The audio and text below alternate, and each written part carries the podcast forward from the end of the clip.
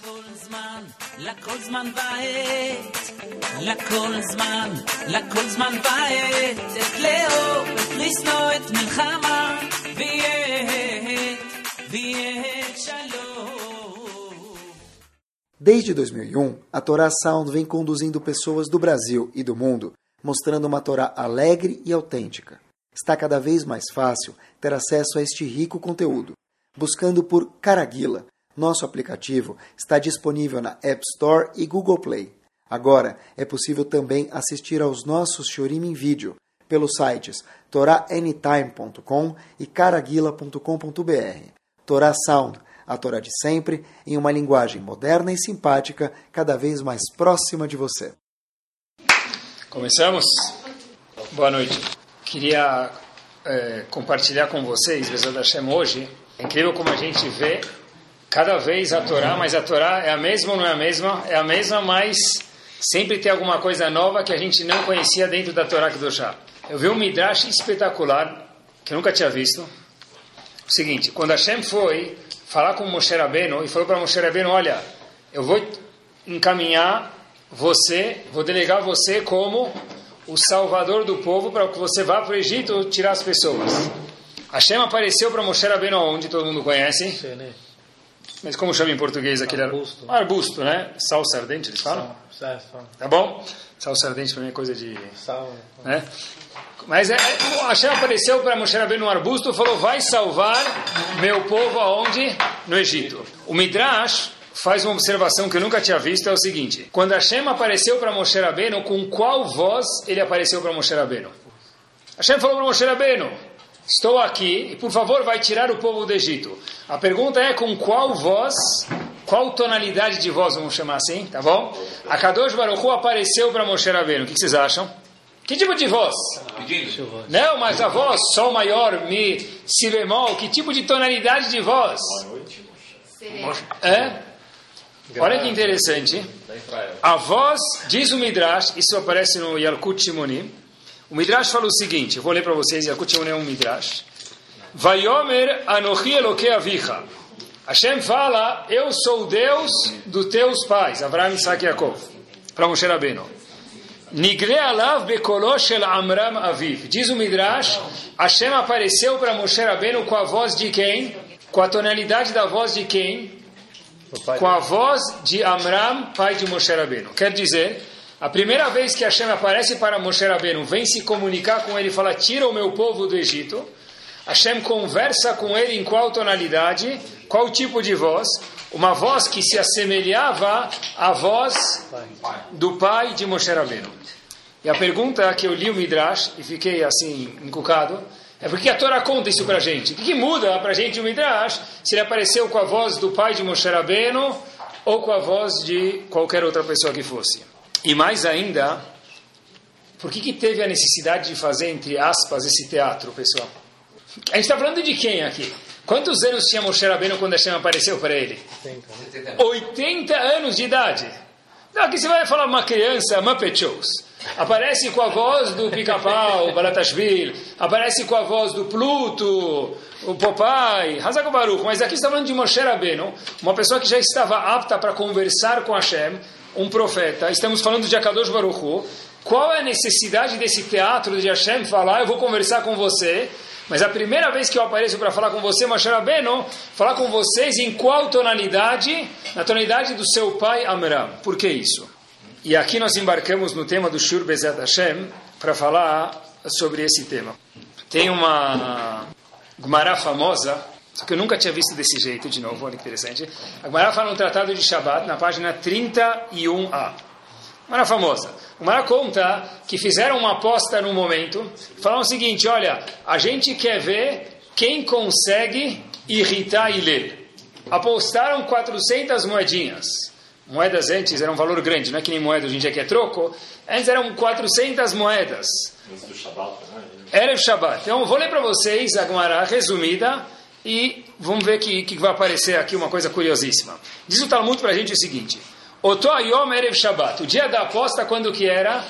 Sexta-feira à tarde. Sexta-feira à tarde, por si só, já é um dia agitado. Mesmo que você está num lugar e agora é horário de verão e Shabbat começa às 7, 8 da noite, sexta-feira à tarde sempre acabou a luz, não estou achando a chupeta da criança, acabou de tomar banho e sujou de novo. Sexta-feira à tarde é um dia propício, tem segurar para algumas coisas desandarem um pouquinho. Então, diz o Talmud, aquele dia era Shabbat, ele falou, olha, eu vou aproveitar o dia, se eu quero ganhar aposta, para irritar Hillel no melhor dia possível que eu vou conseguir. Veilel Hafaf etrosho. Conta o Talmud para a gente, Hillel estava enxaguando o cabelo. Agora, Talmud de novo, pessoal não vem contar isso para a gente para falar que Hillel não era calvo. Isso não é o ponto do Talmud. Estava lavando o cabelo, e daí?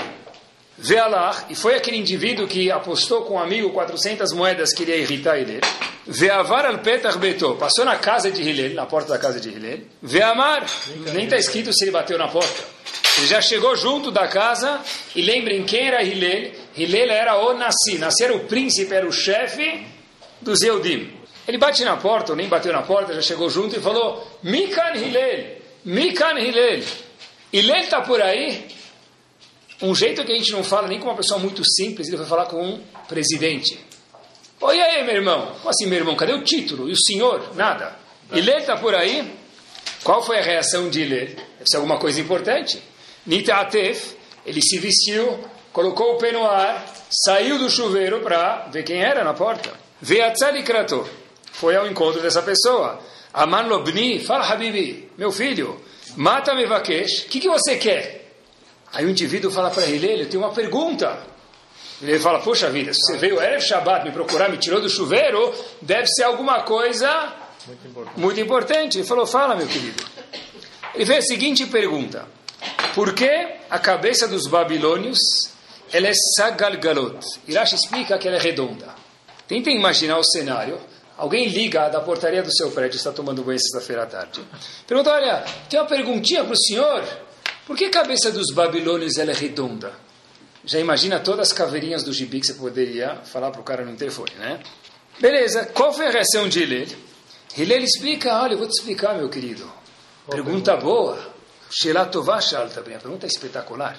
Qual a resposta? A resposta é que as parteiras deles não são experts. Elas não têm capacidade assim que nem as boas. Então é parteira de segunda. Então elas tiram a cabeça dos bebês, se deforma um pouquinho e fica desse formato que você vê. Ele tinha conhecimentos gerais. Parabéns, obrigado. Passou uma hora. Ele de novo volta no banho, vai se preparar para Shabbat. E aí o indivíduo de novo, Mikan Hillel, Mikan Hillel. E aí, Hillel, posso falar com você? De novo, sem o título. Hillel sai, coloca o pé no ar, Fala de novo, meu querido, qual a sua pergunta? Dessa vez deve ser uma pergunta ótima, né? Para a segunda vez. Pergunta ao indivíduo brasileiro o seguinte: por que os olhos dos Tarmudim, Tarmudim é uma nação, eles são um pouco diferentes, são puxados? Hillel fala: Uau, que pergunta espetacular você fez, meu querido.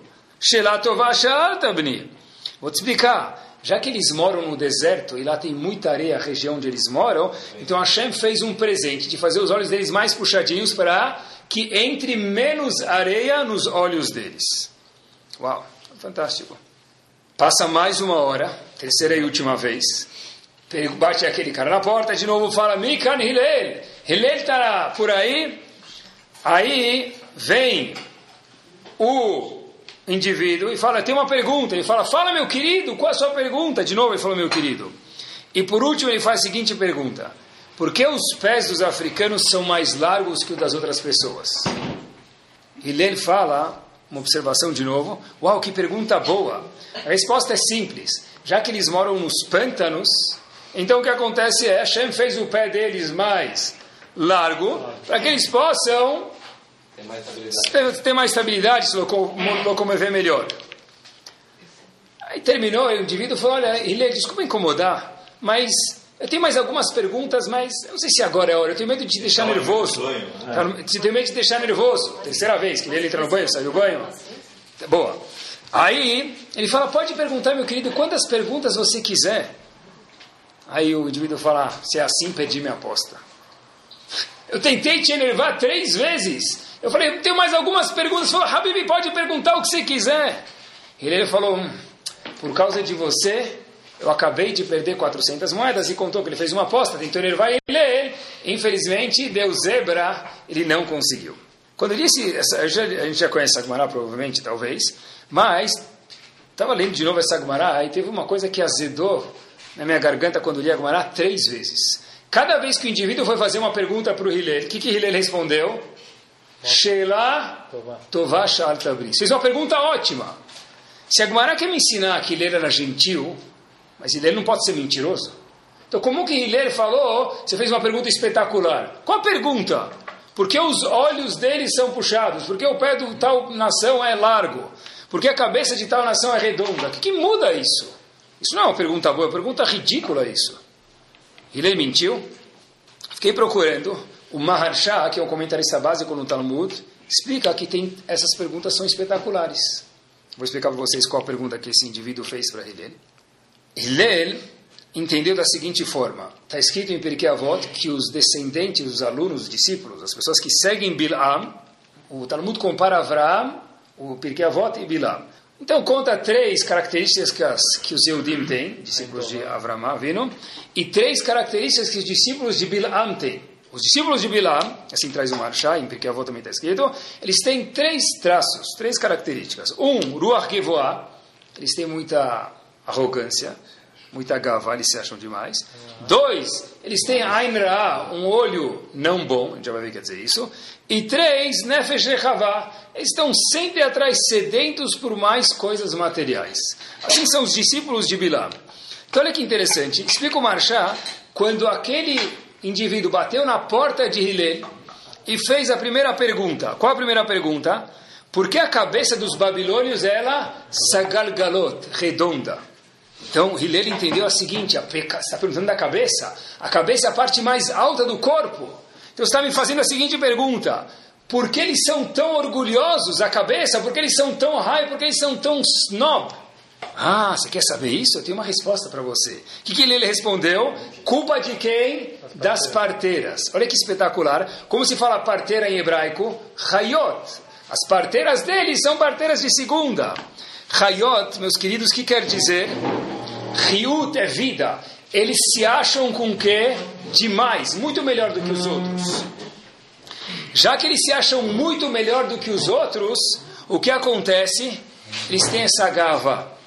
Agora, Hillel fala o seguinte, qual que, que Hillel falou? Olha, a pergunta foi por que a cabeça deles ela é redonda. E o Marchá explica o que quer dizer redonda, porque está se referindo ao ciclo de fortuna. A gente sabe que a pessoa um dia economicamente está em cima, pode ser que em futuras gerações lá além a pessoa vai estar embaixo. É chamado a, a fortuna, o dinheiro da pessoa roda tem, é roda da fortuna. Então o Ilê estava falando para eles, sabe por que às vezes está em cima, às vezes está embaixo? Porque a gava, o orgulho, infla tanto a pessoa, Hashem fala para a pessoa, olha, você acha que você é demais, eu vou ter que ir lá além, tirar o que você tem, aí você fica um pouquinho mais no seu lugar. A segunda pergunta que a gente falou que o indivíduo fez para Hillel, que ele perguntou, por que os olhos de tal nação são puxados? Então, o segundo atributo de Bilam, os descendentes deles, é chamado Ain Ra. O que quer dizer Ain Ra? Hillel estava respondendo, sabe por que eles têm esse olho puxado? Porque eles moram num lugar de areia. O que quer dizer isso, diz o Marchá? Olha que curioso. As pessoas têm olho puxado porque quer dizer olho puxado? Eles têm um olho ruim, eles olham para mulheres que não deviam estar olhando. Olho puxado quer dizer o quê? A pessoa acaba indo atrás do olho olhando que não deveria olhar. O que, que o Hillel respondeu para ele? Porque eles moram bem na Holot, moram em lugares de areia. O que quer dizer isso? O que quer dizer Hol em hebraico, meus queridos? Hol é o contrário de Kodesh também. São pessoas profanas, pessoas que não têm olhos para Kodesh, para coisas santas, eles acabam caindo em coisas de Hol. E a terceira e última pergunta que ele fez, olhem que espetacular. Por que eles têm pés largos? Hillel respondeu porque eles moram nos pântanos. Olhem como Marchá explica, olha o que Hillel entendeu dessa pergunta. É o seguinte, o Talmud fala em relação a Bil'am, que quer dizer o pé. O pé, na verdade, é Ikum Asher Beraglehem. E Urashi fala que se refere ao mamona, o dinheiro da pessoa. O que deixa a pessoa de pé, muitas vezes, da sustentação, é o fato da pessoa falar, eu tenho um poder econômico. Isso dá uma certa postura para a pessoa social e comunitária. Então, perguntaram para Hillel, olha, por que eles têm pés tão largos? Hillel respondeu o quê? Porque eles moram nos pântanos. O que quer dizer isso? Já que eles moram nos pântanos, moram em lugares que o quê? Que as pessoas são assim. Então eles acabam sendo influenciados que o quê? Que tudo que vale na vida deles é o que? O dinheiro. Então, o terceiro atributo de, de Bilam é Nefesh Rechavá, que a pessoa está sempre atrás do dinheiro. Então ele, ele, respondeu, olha, eles têm esse pé largo, eles só pensam em dinheiro, que é o que mantém a pessoa, porque eles moram no pântano, moram com pessoas que só pensam nisso 24 horas por dia, 7 dias por semana. Tá bom? Hillel respondeu a pergunta que eu tinha. A pergunta que eu tinha é, como que Hillel, Marshá respondeu melhor dizendo, como que Hillel falou, Shelatovasha alta, fez uma pergunta ótima, pergunta horrível. Marshá falou que não. Cada pergunta, como a gente respondeu, tem uma pergunta e tem uma resposta. O Marchá falou que se refere aos três atributos, da gavá, do orgulho, de ir atrás do dinheiro, isso tudo. Agora, a pergunta maior que eu tenho é essa. Isso o Marchá não respondeu. Espera aí. Você, Marchá Tzadik, entendeu isso? Que Hillel, na cabeça dele, fez um raio-x e ele pensou tudo isso. Mas eu tenho certeza absoluta com a minha ignorância total, que o indivíduo que foi incomodar Hillel, la dernière chose, a última coisa que ele tinha na cabeça era o quê? Pensar da gavá do orgulho, do dinheiro e dos olhos que seguem coisas uh, in, in, que não são propícias. Como assim? Isso Marchai falou o que, que Hillel entendeu, mas o indivíduo nunca quis perguntar isso para Hillel. Então a pergunta é: Menuel Lawen, da onde para onde, como que ele pensou nisso. Se alguém te liga, pessoal, perguntar, Erev Shabbat, por que a bola de futebol oficial tem 327 gramas e não 312 gramas? Tá bem. Você vai mandar o indivíduo para onde? O lugar mais longe que você conhece à direita. Não, mas ele quis dizer porque a bola, porque Hashem criou o mundo como. Não quis dizer nada. O indivíduo foi lá, para quê? Para tirar um barato de Hillel, para ganhar 400 moedas. O Hillel pensou assim. Como que ele chegou a pensar assim? Essa pergunta o Marshall não respondeu. E de fato foi Shelah Tová. Você fez uma pergunta boa, mas de onde, como ele chegou a esse link, pessoal? Como ele chegou a fazer essa, entender isso da pergunta daquele indivíduo? A resposta é a seguinte: era Erev Shabbat ainda, e foi três vezes que ele tirou ele do banho. Acho que a resposta deve ser o seguinte: Hillel, tudo que escutava, no ouvido dele, o que, que soava? Torá. Torá. Só que trabalha. Ele escuta a palavra container. Ele se assente e fala, poxa vida, container, também entra containers. O que você está falando de container? Porto de Santos, opa, ele já fica aceso. Mas talvez o indivíduo vai falar que ele foi no Porto de Santos fazer um cruzeiro com, com, com, com, com, com, com um cruzeiro do, do, da Disney. Ah, desculpa, eu pensei que você foi falar cruzeiro, eu pensei que estava falando do quê? Do, do container. Quer dizer, a pessoa está ligada na sintonia que ele está frequentando a sintonia de Hillel era a Torá. Então ele falou, certeza que ele está perguntando dos atributos de Bilam. E Hillel caiu na dele, vamos dizer assim, para responder. Houveram pessoas mais perto da nossa geração do que Hillel, vou trazer uma história para vocês, que também viviam dessa forma, que a sintonia deles era a Torá. Então o cara não teve. Já vou, o, o, indivíduo que perguntou, certeza não teve essa intenção. Ah. Mas Hillel sintonizou porque a vida dele era a Torá. Que a gente Bom, deu o exemplo do container. Vamos ver agora. Hillel, meus queridos, vou trazer Hillel para mais perto da gente. Eu vi uma história recente que aconteceu. Tem um indivíduo, essa história é verdadeira e o nome também, chamado Yuri Zilber, da Rússia. Ele era um matemático e a história tem poucas décadas atrás. Na verdade, esse matemático, nos momentos livres dele de, de estudo, ele tinha consigo uma folha de Guará escondida, porque na Rússia antiga não se podia estudar praticar religião, nem, obviamente, estudar Gemara. Então, cada dia ele arrancava um pedaço do Talmud, colocava no bolso, que era o que ele tinha, o jeito que ele podia fazer, e estudava um pedaço do Talmud. Passados-se alguns anos, ele terminou mais de 2.500 páginas e completou o Shas, o Talmud inteiro, fez um ciúme. Terminou na Rússia, fazendo uma página por dia, colocando uma folha de Talmud no bolso, nos tempos livres da matemática dele, fazendo ciúme do Shas. Em 1973, esse russo, Yuri Zilber, ele conseguiu uma façanha que ele nunca podia imaginar, era só um sonho, mas nunca podia imaginar que isso ia acontecer de verdade. Mas por que não tentar? A esperança é a última que morre. Um visto para Israel com toda a sua família. Ele conseguiu autorização 1973, visto para Israel com toda a família. Ele aterriza no aeroporto de Ben Gurion. E o que, que ele viu? Ele viu o primeiro Yehudi de Kippah um guarda desceu, chegou no aeroporto, viu o Didi Kippah. Ele chega para esse guarda e ele fala: Olha, puxa vida, a folha que está no meu bolso, a folha de hoje, qual que é? O tratado de Eruvin, Masechet Eruvin. Um tratado do Talmud bastante confuso. Masechet Eruvin. Ele chega para o guarda e fala: Olha, você pode me explicar essa página aqui? Tem um Tosafot, um comentarista do Tosafot que eu não estou entendendo. Eu preciso da tua ajuda. O guarda olhou para ele e quase mandou ele de volta para a Rússia. Como assim? Explicar uma. Um, um, eu nem consigo nem ler essas letras aí de, de, de, de. Então, explicar o que, meu amigo? É, você está vindo rir da minha cara? Yuri fez o seguinte comentário, e depois ele contou isso, por isso que eu conto para vocês.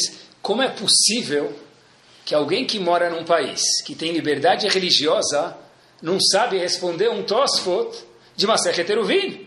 Eu cheguei aqui, eu vim para cá, eu tinha certeza que era isso que eu ia ver. Por quê?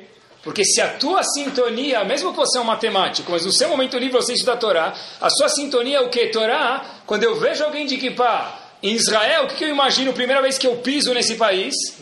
Certeza que todo mundo sabe responder o Tosfo da página de hoje de Maseret Eruvin. E assim era a sintonia de Hillel também. Agora a pergunta é, como que Hillel fez esse link Erev Shabbat, entrou no banho, saiu do banho, entrou no banho, saiu do banho três vezes. Como ele teve essa paciência e como ele não ficou bravo. Se Agmará contou isso para a gente, não é história para colocar as criancinhas para dormir na cama, meus queridos. É para ensinar alguma coisa para a gente no século XXI. Então comecei a pensar comigo mesmo. Se a gente viver a história, a gente já começa a ficar com formiguinhas nas costas e começa já a pular, né? Mas como que ele não ficou bravo? Por isso que o Talmud conta isso pra gente. Ele fez o link que refere à Torá. Assim? Não, porque essa era a sintonia dele, mas para sintonizar nisso precisava estar muito calmo. Como é que ele fez isso? Por que uma pessoa fica brava? Normalmente, nós seres humanos ficamos bravos por uma razão. A pessoa fica frustrado com a situação. Como pode ser eu te avisei dez vezes que eu vou passar segunda-feira às nove e quinze embaixo para te buscar. Eu esperei 15 minutos, você não estava pronto. Dei volta no quarteirão, o guarda foi atrás de mim. Eu falei que você tinha que estar tá pronto, eu te avisei dez vezes. Sim, situação de frustração. Você me tirou do banho para uma pergunta ridícula dessa, meu querido. Onde você está? De onde você veio? De onde, de onde você veio? De, de Júpiter? Estou esperando faz meia hora. Onde você está? Estou embaixo. Aí eu estou saindo. Se liga depois de 20 minutos, onde você está? Estou saindo, mas saindo da onde, meu querido? Aí eu não saí, eu fiquei preso, eu tive um imprevisto. Mas por que você não me avisa? A pessoa fica brava, desliga o telefone. Então, situação de frustração deixa a pessoa incomodada e brava. Vi uma vez até uma pergunta, qual a diferença entre uma pessoa ficar irritada, chateada demais e frustrada. Então conto que de uma vez o filho perguntou para o pai isso, o pai falou, vou te mostrar. Pega o telefone de qualquer pessoa que ele nem conhece. Fala o seguinte: olha, posso falar com Reuven? Aí, famoso Reuven. Aí o pessoal do outro lado da linha que atende fala: olha, não tem nenhum Reuven aqui. Desliga o telefone. Aí o filho, o pai fala para o filho: olha, meu filho, isso aqui é irritar alguém. Ele liga de novo, pelo mesmo número, e fala: olha, eu posso falar com o Reuven? O indivíduo atende o telefone e fala: olha, meu querido, se ligar de novo para o mesmo número, fazer a mesma pergunta, eu vou chamar a polícia. Aí o pai fala para o filho: tá bom, isso aqui é uma situação que você está já incomodando o indivíduo demais, irritando ele demais. Aí o pai, o filho pergunta para o pai: mas pai, o senhor não me explicou ainda o que quer dizer frustrar alguém? Ele falou: pode deixar. Ele liga para o mesmo número. Fala: boa noite, tudo bem? Aqui era eu venho falando: alguém me ligou? Isso é uma situação de frustração. A pessoa quando fica frustrada, ele fica brava. Terceira vez você liga. Eu te falei que aqui não é de tal lugar. Da onde vem essa frustração é o que a gente sente, mas a Torá faz um raio-x na cabeça da pessoa e a pergunta é a seguinte: de que me dá vem o conceito chamado eu fiquei frustrado? De Talmud para a gente, gava, orgulho. Porque antes da, da Gemara contar para a gente essa história da aposta, que alguém foi incomodar Hillel e fazer uma aposta para ver se ganhava 400 moedas, o Talmud faz a seguinte introdução. Leolam, no Rabanan, dizem nossos sábios, Leolam, e Adam anvatan Hillel, a pessoa tem que ser humilde como Hillel, ve'altie kapdan que Shamai, não seja dura igual Shamai. O Masei conta a história das moedinhas de Erev Shabbat e a pessoa incomodando Hillel. Deve ser, então, que ficar frustrado é o que a gente vê, mas aonde no raio-x, no íntimo da pessoa, por que a pessoa fica frustrada? Tem a ver com a gavá da pessoa. Como você me deixou? Peraí, como assim você me deixou? Tá bom, o cara te deixou, ele errou, você tem razão. Mas isso provém da falta de humildade ou da gavá, do orgulho que a pessoa tem. Porque quando a pessoa entende que no mundo as pessoas têm que trabalhar para ele e tudo tem que ser do meu jeito, o nosso índice de tolerância fica muito baixo. E quando ele fica muito baixo, a minha tendência é gritar, onde a pessoa se sente muito confortável, provavelmente no escritório dele. Aqui todo mundo aqui está trabalhando. Eu não te mandei embora, a gente está em crise. Você custa caro para mim. Você está aqui para me servir. Quer dizer, meu índice de tolerância para você, minha secretária, meu funcionário, é muito baixo. Qualquer coisa que você fizer, eu estouro. Por quê, pessoal? Porque, na verdade, quando tudo tem que ser do meu jeito, o meu índice de tolerância desce e eu fico bravo muito rápido. A importância de a gente estudar isso aqui, meus queridos, é o seguinte, que quando que pode se falar de tranquilidade ou de nervosismo? Uma hora, quando a gente está tranquilo. Na hora que a pessoa já está brava, não existe estudar sobre cá, sobre nervosismo. O momento de falar sobre nervosismo quando é? Quando a pessoa está pensando está dentro de si. No momento que a pessoa fica brava, fala, por que você está me falando isso agora? Está tranquilo. É justo por isso que a gente tem que conversar sobre isso. Porque quando a pessoa fica brava, é impossível falar com a pessoa. O que as pessoas normalmente fazem, todo mundo desaconselha isso, porque parece que desde aquele tempo já era errado. As pessoas tinham a intuição de falar. Você vê uma pessoa brava. Chega para ele, oh, mas por que você está bravo? Esse é o, né, o comentário morte, sábio. O que o indivíduo responde? Bate na mesa, assim, bate a porta. Eu não estou bravo. Ah, não, não está bravo. Quem errou? Quem fez o comentário, porque você está bravo. O Talmud diz, o indivíduo está bravo, fica longe. Se tranca no banheiro, vai para o carro, vai no barzinho tomar uma guaraná, depois você volta. Está bravo, fica longe, vai pescar. Né? Então, por que, que precisa estudar isso agora? Porque as midot, especialmente a midot de Kas, só dá para falar sobre ela, meus queridos, que a pessoa está brava quando a pessoa está calma. Inclusive, olhem que interessante até onde vai a cabeça do ser humano. Estava procurando, existe na neurologia algo chamado repressão. Né? Freud explica isso, por quê? Mas existe algo chamado repressão. Olhem que interessante, um dos mecanismos do cérebro, ele explica por que não vem ao caso agora, é que quando uma pessoa fica brava, o subconsciente dele nem deixa ele perceber que ele está bravo. Quer dizer, quando chega para alguém e fala, por que você está bravo? Você errou de perguntar isso. O que ele responde? Eu não estou bravo.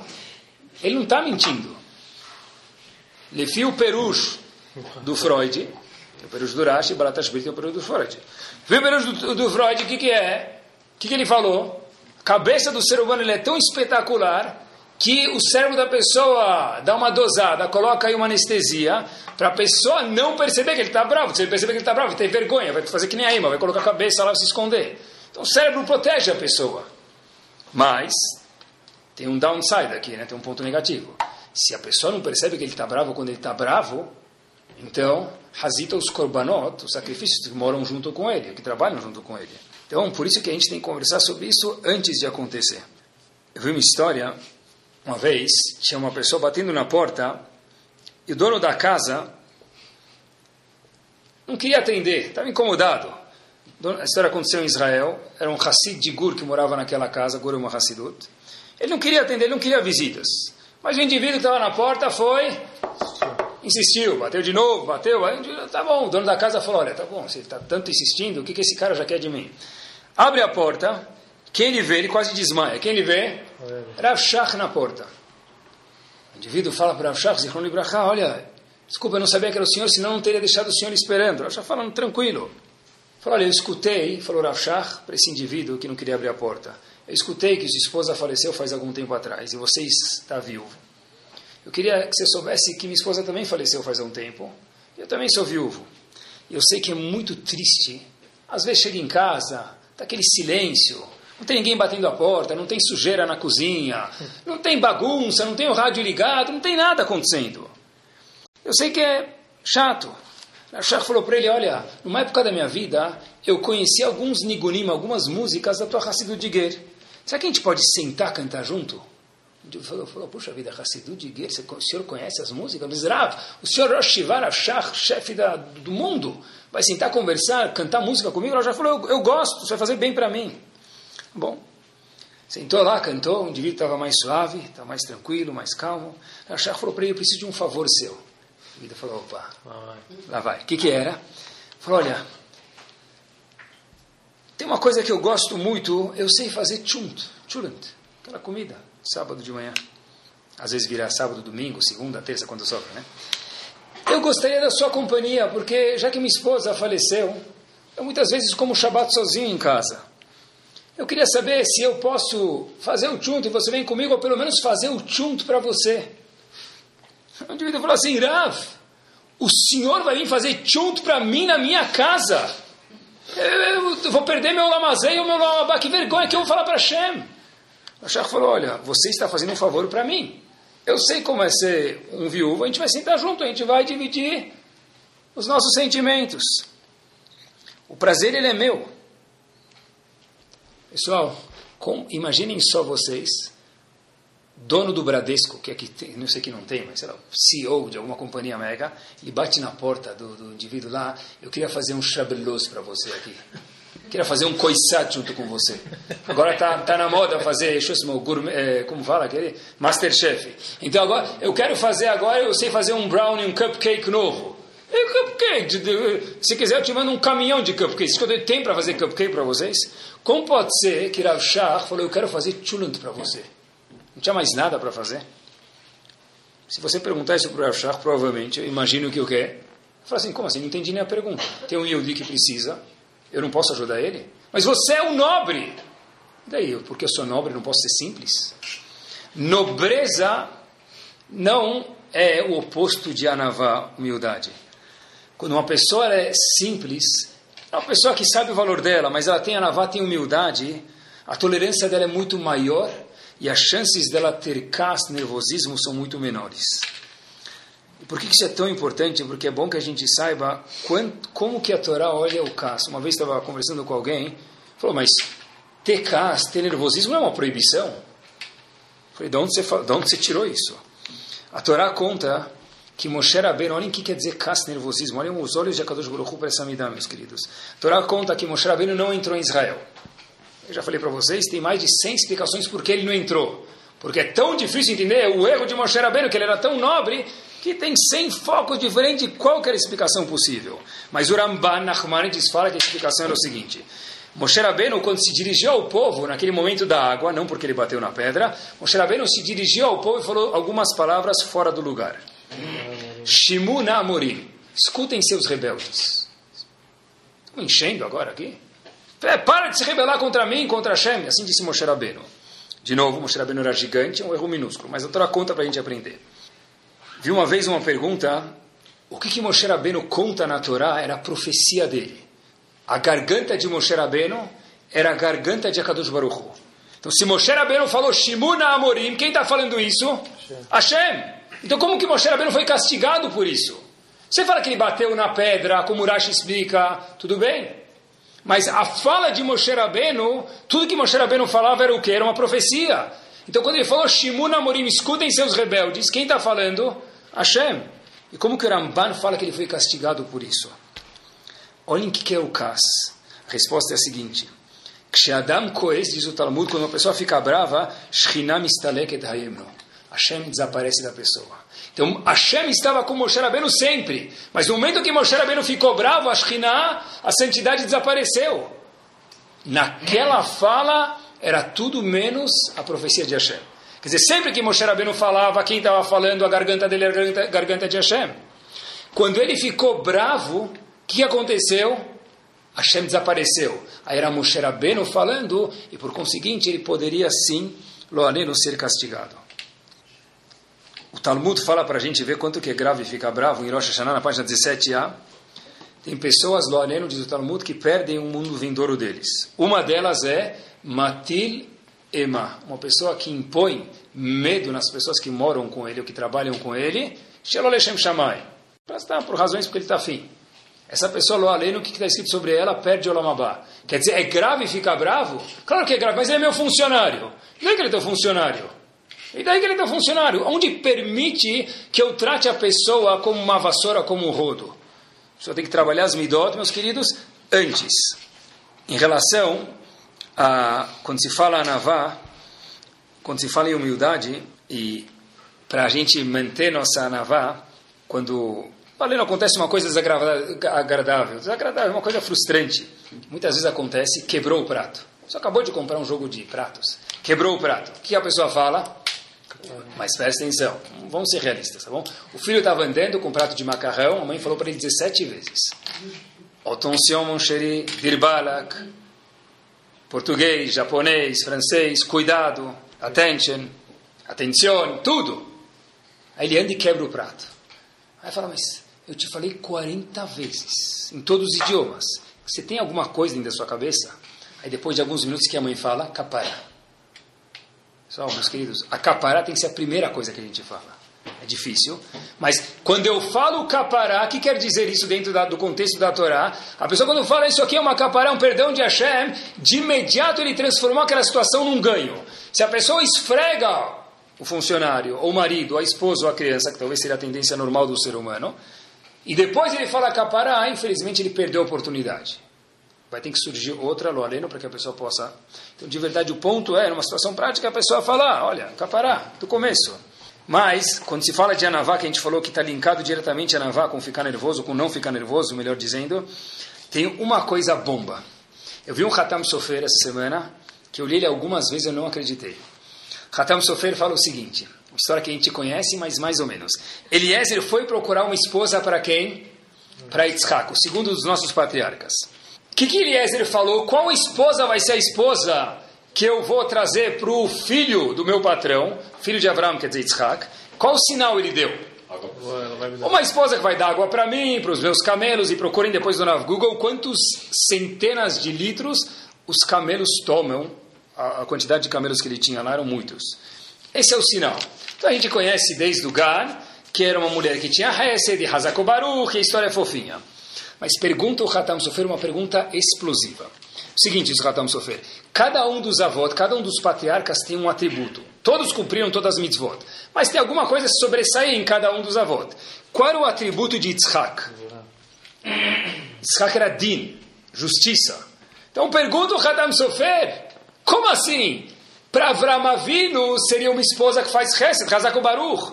Mas por que ele foi procurar uma esposa para Yitzhak que faz bondade, se Yitzhak não era bondade? Yitzhak fazia bondade, mas ele era din, ele era justiça.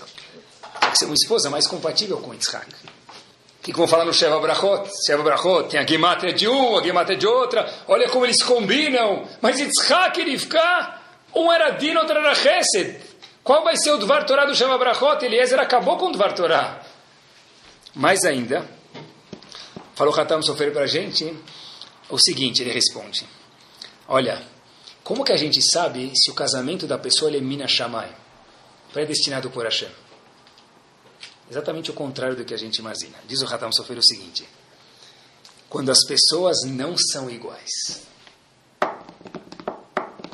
Mabru para todos nós. Quando eu gosto de ligar o ar-condicionado e ela liga o aquecedor. Quando eu quero ficar em casa, ela quer viajar. Diz o Hatam Sofer algo espetacular. Ele fala o seguinte: eu escutei com quatro ouvidos.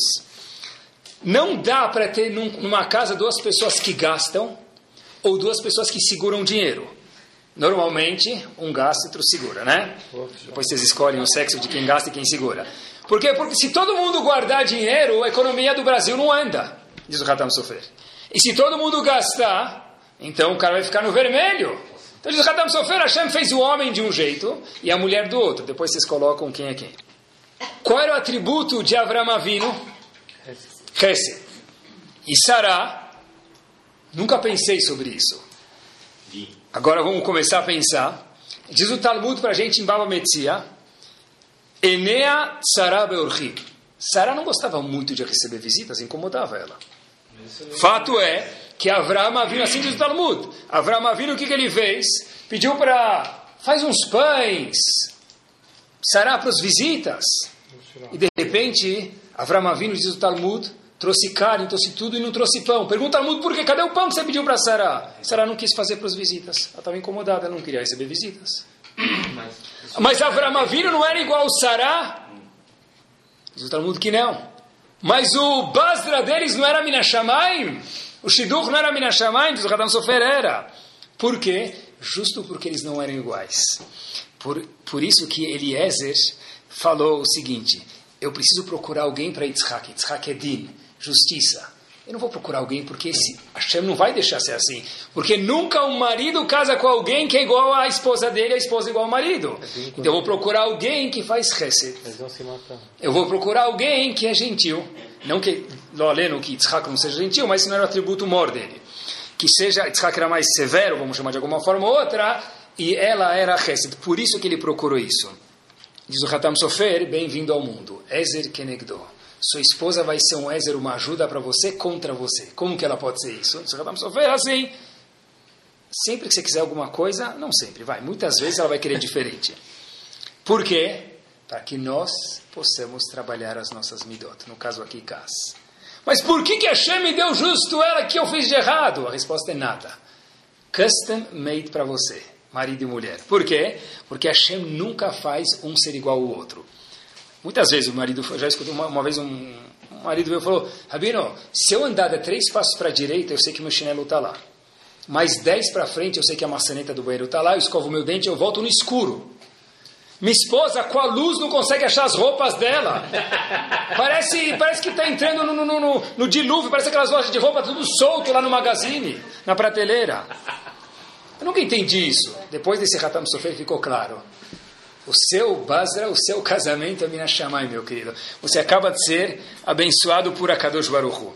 Eu vi de um jovem, um passo adiante aqui na nossa fase final, eu vi um jovem, casal, um jovem que falou o seguinte, olha, eu quero melhorar o meu, meu eu. Então eu recebi sobre mim, um jovem fez a seguinte coisa, Cada vez que eu falar mal com minha outra metade, assim disse jovem casado, eu vou fazer um minuto de Tani Dibur. Não sei se ele passou o dia inteiro quieto ou não, tá bom? Mas ele conta que funcionou. Porque eu não deixei o, a repressão de Freud me pegar. Eu vi que eu comecei a ser um pouquinho mais agressivo, um pouco mais indelicado com ela. Podia ser ela com ele também, mas a história foi ele. O que aconteceu? Eu fiz um minuto de Tani Dibur. Não que a pessoa ficando o dia inteiro em silêncio vai deixar lá um baita, essa não é a solução, né? Mas a pessoa se alertando e não se castigando, mas tendo uma recíproca da conduta dele, a pessoa melhora. Olhem até onde vai o CAS. Uma vez eu li uma matéria, e aí eu vi duas pessoas comentando sobre ela, o quê? Saiu uma nova lei, eu não sei se ela existe ainda, mas uma vez eu li isso aqui no jornal, que estavam cogitando uma lei, não sei se ela existe ou não, que quando batem numa criança, isso leva à prisão. Existe essa lei hoje? Não, não pegou, mas tudo bem. Eu lembro dessa lei. Estavam duas pessoas falando: olha, quem bater numa criança leva à prisão. Olhem até onde vai o caso. De imediato, de ímpeto, haviam dois pais do lado. E eles falaram um para o outro, eu escutei a conversa. Isso vale para os filhos também? Porque eu sempre bato no meu filho. Isso vale para os filhos também? Ou talvez eu sou filho de outra uma criança de, outro, de outra família? Quer dizer, quando a pessoa está envolvida em casa, ele nem percebe. Ele nem percebe. Eu estou preocupado se eu vou ficar preso. Mas suas midot. Preocupar tanto quanto. Eu vi algumas segulot para casa. O Shlakadosh fala que segurar no canto da roupa é uma segular para a pessoa não ficar brava. O que é canto da roupa? É, a pessoa tem uma roupa, procura uma roupa, um tzitzit, procura o canto da roupa para segurar. Ela Lapian trouxe uma segular que é um pouquinho mais uh, compreensível para mim, eu vou passar para vocês. Quando você vê que você vai ficar bravo, pega um copo d'água, engole e demora bochechando ele, coloca na bochecha 30 segundos. Esse funciona. O indivíduo vai começar a né, entrar em erupção, até lá ele já se acalmou 30 segundos. Eu, eu costumo dizer que tem outro, outra segular para a pessoa ficar calma. Tem- qual o maior, qual te, vocês conhecem o Tehilim Kuf e o Tet 119? É, tá. Tem- fala o Tehilim. Se ainda estiver depois nervoso, pode soltar os cachorros. Tet daquele Tehilim lá. 10 horas, hein? É, esse é o objetivo. Antes de ficar nervoso, fala, eu falo o Tehilim Kuf e o Tet. Fala o 119. Depois, se precisar ficar nervoso, fica. Aquele do alfabeto, Olivet Gimel, né? A Gemara fala diferente do que a gente imagina. Quando uma pessoa quer que escutem ele, família, funcionários, amigos, tem um jeito: falar de uma forma calma. O grito não impõe, o grito assusta. O grito mostra que tem um monstro na minha frente. A gente acha, eu vou gritar para mostrar que eu mando aqui. O grito numa sala de aula, numa família, num trabalho, não impõe, só deixa as pessoas assustadas, tá bom ficar longe. O King Kong dá fora da jaula, deixa eu ficar longe. Vai no banheiro, não volta, foge. Se a pessoa quer que escutem ele, diz o Talmud, faz de um jeito calmo e carinhoso. Ravolbe costumava dizer, no, no nome do Rav Chaim Volozhin, fala, poxa vida, se uma, mas sempre que eu vou advertir uma pessoa, eu fico bravo. Uma pessoa fazendo uma coisa errada, eu fico bravo, e tem a mitzvah de advertir a outra. Ravolbe diz, em nome do Rav Chaim uma pessoa que fica brava, porque ele vai advertir os outros, está isento de advertir os outros. De novo, se eu sou um professor, se eu sou um pai, se eu sou uma mãe, se eu sou um patrão, eu vou advertir alguém, eu fico bravo, mesmo que é para Lechem Shammai, estou com uma mitzvah, eu estou patur, isento de advertir o outro, por quê? Porque eu não sei advertir. Inclusive, não pode ficar bravo. Está escrito na Halachá, ou nos livros, que a gente pode ficar bravo, é chamado Kas Panim, da cara para fora. Eu nunca entendi isso. Como que está bravo da cara para fora? Eu costumo dizer o seguinte, se você consegue ficar chateado com teu filho, e aí passa no corredor, alguém te conta uma piada do português e você ria porque estava bravo da cara para fora. Se alguém vem te contar uma piada e fala, sai daqui, do... aí você não ficou bravo da cara para fora? Ficou bravo da cara para dentro e te possuiu. Bravo da cara para fora, que é o que pode numa situação que necessita ter autoridade, ser mais assertivo, é fiquei, coloquei a pessoa no lugar de um jeito né, ponderado, mas fiquei assertivo. Saí, alguém me contou a piada do português, obviamente se for engraçado eu vou rir. Por quê? Eu estou bravo, mas o meu eu não ficou bravo, porque ficar bravo o meu eu nunca é permitido. A gente pergunta agora, a gente responde agora, por que Hashem apareceu para Moshe Rabbeinu com a voz do pai dele? De Moshe, com a voz de Moshe Rabbeinu. Que Hashem aparecesse com qualquer voz, porque justo tinha que ser a voz do pai de Moshe Rabbeinu. Moshe Rabbeinu tinha 80 anos de idade, o que, que é? Diz o Midrash que deixe-lo itiare, para que Moshe Rabbeinu não ficasse assustado. Porque se Moshe Rabbeinu escutasse uma voz que a gente imagina que a voz de Hashem é uma voz grossa, assustadora, Moshe Rabbeinu ia ficar assustado. Mas, de novo, de quem está falando aqui, meus queridos? Moshe Rabbeinu, que era o profeta maior que teve no povo, com 80 anos de idade. Mas mesmo Moshe Rabbeinu, até aquela primeira imagem de Hashem, pai de Moshe Rabbeinu não estava vivo. Mas Moshe Rabbeinu conhecia a voz do pai dele e da mãe dele, porque eles iam visitar ele no palácio, Moshe Rabbeinu soube quem era o pai e a mãe. Então Moshe Rabbeinu escutou a voz do pai. Por quê? Para que a primeira impressão que fique de Hashem é alguém carinhoso. Moshe Rabbeinu, com 80 anos de idade, teve que escutar a voz do pai dele, Hashem dublou a voz do pai dele para Moshe Rabbeinu ter uma boa imagem de Akadosh Baruch Hu, porque tinha uma semelhança entre ele e o pai dele. O caso, o nervosismo, afasta a pessoa. Eu sempre gosto de contar que quando que o marido falou, agora eu vou mostrar quem manda em casa. O marido chega, perguntou como é que faz. Deram uma dica para ele aí no barzinho. O marido falou, está resolvido. Ele entra na cozinha, falam para ele, bate na mesa forte. O marido bate na mesa, o marido bate na mesa forte, ele entra na cozinha. Aí falam para ele, olha, você quer mostrar quem manda em casa? Dá um grito bem alto. Grita, acabou! O marido grita, acabou, ninguém escuta, ninguém faz nada. Aí ele pega, bate o prato na mesa assim, pá, faz um barulho, acabou! Aí escuta a esposa saindo lá do quarto, fala, é agora, vou mostrar quem manda aqui. É, tá vindo devagarzinho, o marido quer mostrar quem manda mesmo. Ele pega de novo, bate um prato, fala assim, acabou! A esposa vem andando com tamanho, com aquelas pegadas lá no chão. Ela grita bem, mas acabou o quê? Ele não, acabou o detergente, estou procurando onde é que tem o detergente para lavar o prato. Porque no grito, meus queridos, ninguém resolve nada. Acabou. Acabou a coisa de, de Tarzan, não resolve isso nada, né? É óbvio que Moshe Rabbeinu só virou Moshe Rabbeinu e entendeu a ordem de Hashem porque ele sentiu uma voz confortável de Akadosh Baruch no ouvido dele. E a corda sempre estoura para onde? Para o lado mais fraco. Então, o nervosismo da pessoa ele aparece no escritório, quando a pessoa é o top lá do escritório, em casa. Ele levou um monte de pancada na rua, ele chega para as pessoas que são menores do que ele, ele se comporta. Mas presta atenção. Pessoal que, se ele estuda a Torá, uma pessoa como nós, Baruch Hashem, que estuda a Torá, pode falar, olha, quando estou na sinagoga eu sou uma pessoa, no meu escritório eu viro um bicho. Não existe isso. Ah, no escritório precisa ser mais assertivo, mais responsável, fantástico, mas virar um não ser humano no escritório, porque eu preciso mostrar quem manda no pedaço, eu preciso fazer a, a fábrica funcionar, não é assim que funciona. Porque a corda sempre estoura para o lado mais fraco. Então quem vai levar a pancada vai ser a esposa, vai ser os funcionários, vai ser o marido, no caso que for a esposa que fica brava. Então a pessoa tem que entender que família, a, pessoa, a grandeza da pessoa é vista com as pessoas que são mais próximas dele. vi uma frase uma vez muito bonita aqui, a gente vê a, grandeza da pessoa é proporcional ao tamanho das coisas que a irritam. A grandeza da pessoa é proporcional ao tamanho das coisas que a irritam. Se quando caiu o bisli no banco do carro, ou Bamba, quando você acabou de lavar o carro, você viu o Bamba lá passeando, dançando lá no carro, e você ficou bravo, então mostra que seu nível de tolerância é um ou dois.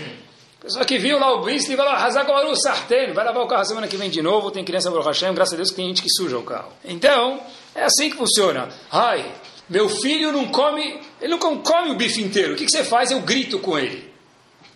Faz quanto tempo você faz isso? Sei lá, estou fazendo faz um ano isso. Meu filho não estuda para a prova, eu vou lá e esfrego ele. E está funcionando? Não. Meu filho não liga para os amigos, ele não quer jogar bola, o maior problema do mundo, e eu esfrego ele, eu grito com ele. Eu costumo fazer a seguinte pergunta. Tá, então o que, que você faz? Resumindo, eu sempre fico bravo com ele. Eu faço a seguinte pergunta: isso está ajudando ou não? Aí os pais falam não. Falei, conclui-se que o quê?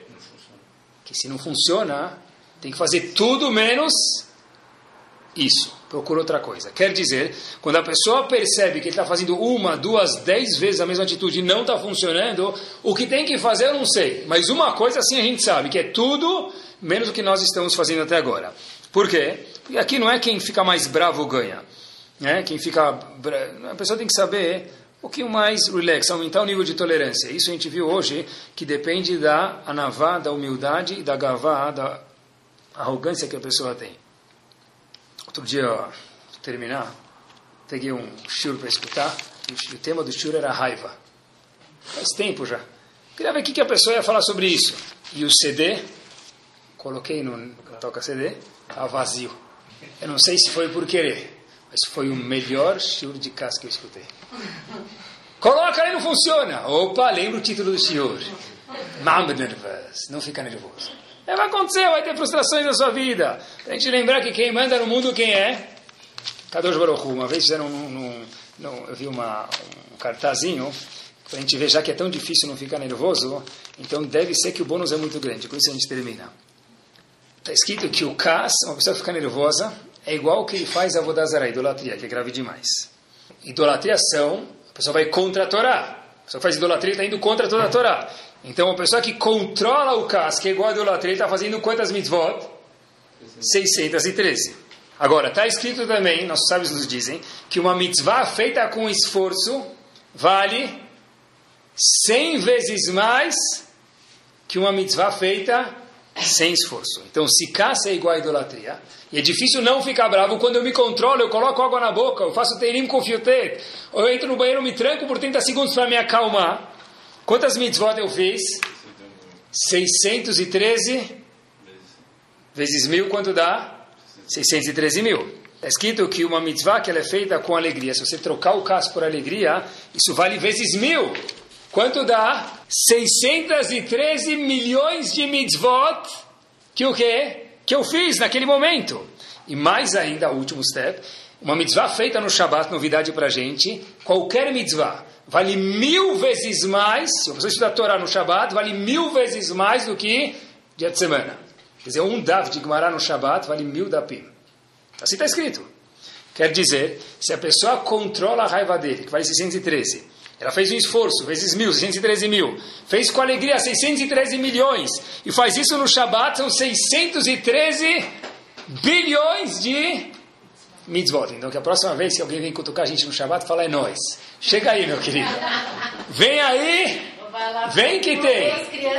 Vem que tem. Shabat, as crianças vêm, não quero sentar na mesa, é nós. Me irrita, me irrita que, me irrita que eu gosto, né? 613 bilhões de mitzvot.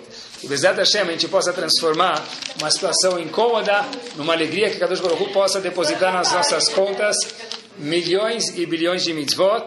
Isso aqui não é uma mitzvah só para o Lamabá, que também fica, é para a pessoa viver, Bezat Hashem, saudável e feliz no Lamazé. Que Kadosh Baruch possa dar alegria e razões para que a gente possa controlar as nossas frustrações que sempre tem e aumentar nosso level de tolerância com as pessoas. Amém.